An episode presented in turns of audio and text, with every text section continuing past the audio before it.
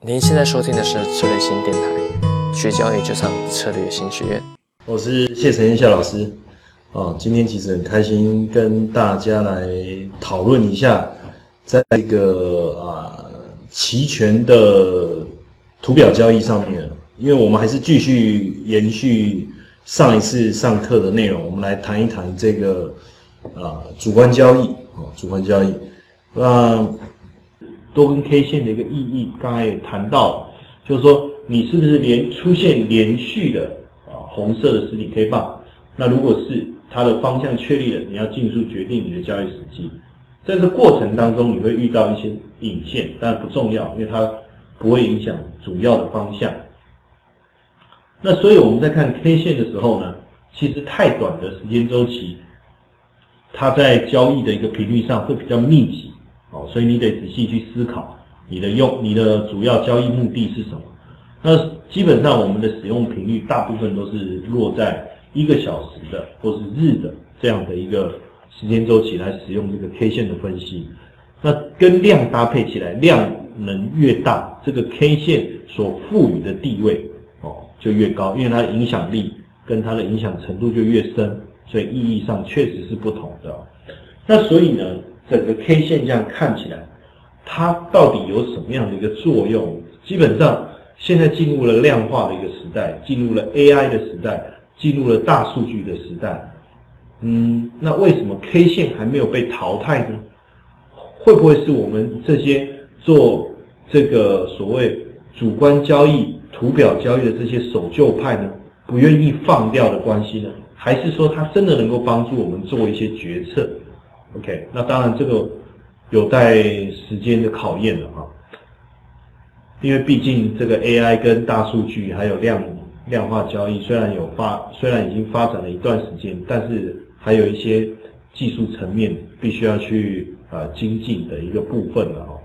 那所以我们来看一下 K 线，其实基本上我们在讲价格涨跌的。这个因素不论影响它的因素是什么，其实最后都反映在价格上。啊，那你说如果这个东西这么好，有时候我们在看一些讯息的时候，我们会觉得说对这个啊投资市场是很有帮助的。但是很奇怪，这个很有帮助的这个讯息，却没有让股价呢上涨，反而是下跌的。那这就很奇怪了。那其实这时候也没有什么啊好去。怀疑的，为什么？因为有可能在下跌之前，股价早就已经大幅度的反映了这个整个市场的一个利多了。就好比这次十九大，在十九大之前，大家都认为十九大以后整体的股市可以正确正式的大幅度上涨，但是你就发现说，十九大以后虽然有走一小段往上冲，有有确实有创下一个。新的一个高价的记录，但是没多久哦，股价就开始回档。当然，这里也包含了这个呃，这个进入十二月资金调度的一个问题。但我们仔细看，其实，在十九大之前，其实股价就已经有把大大约百分之十、百分之十左右的一个上涨空间了。那所以，其实原因。其实都会反映在价格上的，那所以必须我们要懂得去解读价格背后所真正的影响它的因素是什么。那 K 线是反映价格最基础的工具，你也可以跟其他的技术指标一起来做一个搭配，而且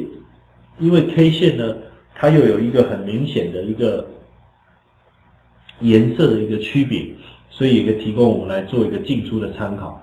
但是我们在做 K 线的分析的时候，各位一定要记得，不要做单一 K 线的分析，一定要像类似我刚才前面在画图教各位的这种做法，做一个所谓组合式的一个分析，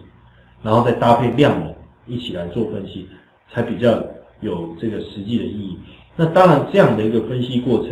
也导致了就这个客观交易啊，我们讲量化分析的学派对。这个方面其实有很多的意见，因为组合分析我们可能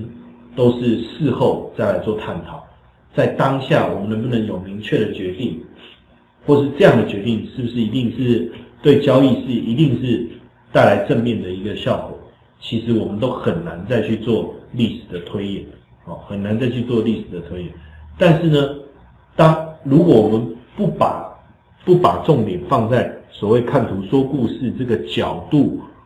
来思考的话，我们仔细的去看过去 K 线的走势，其实还是确实一定可以找出所谓的蛛丝马迹，然后能够看出什么样的 K 线它对整个市场的影响是什么。更多精彩的培训，欢迎上策略型学院网站。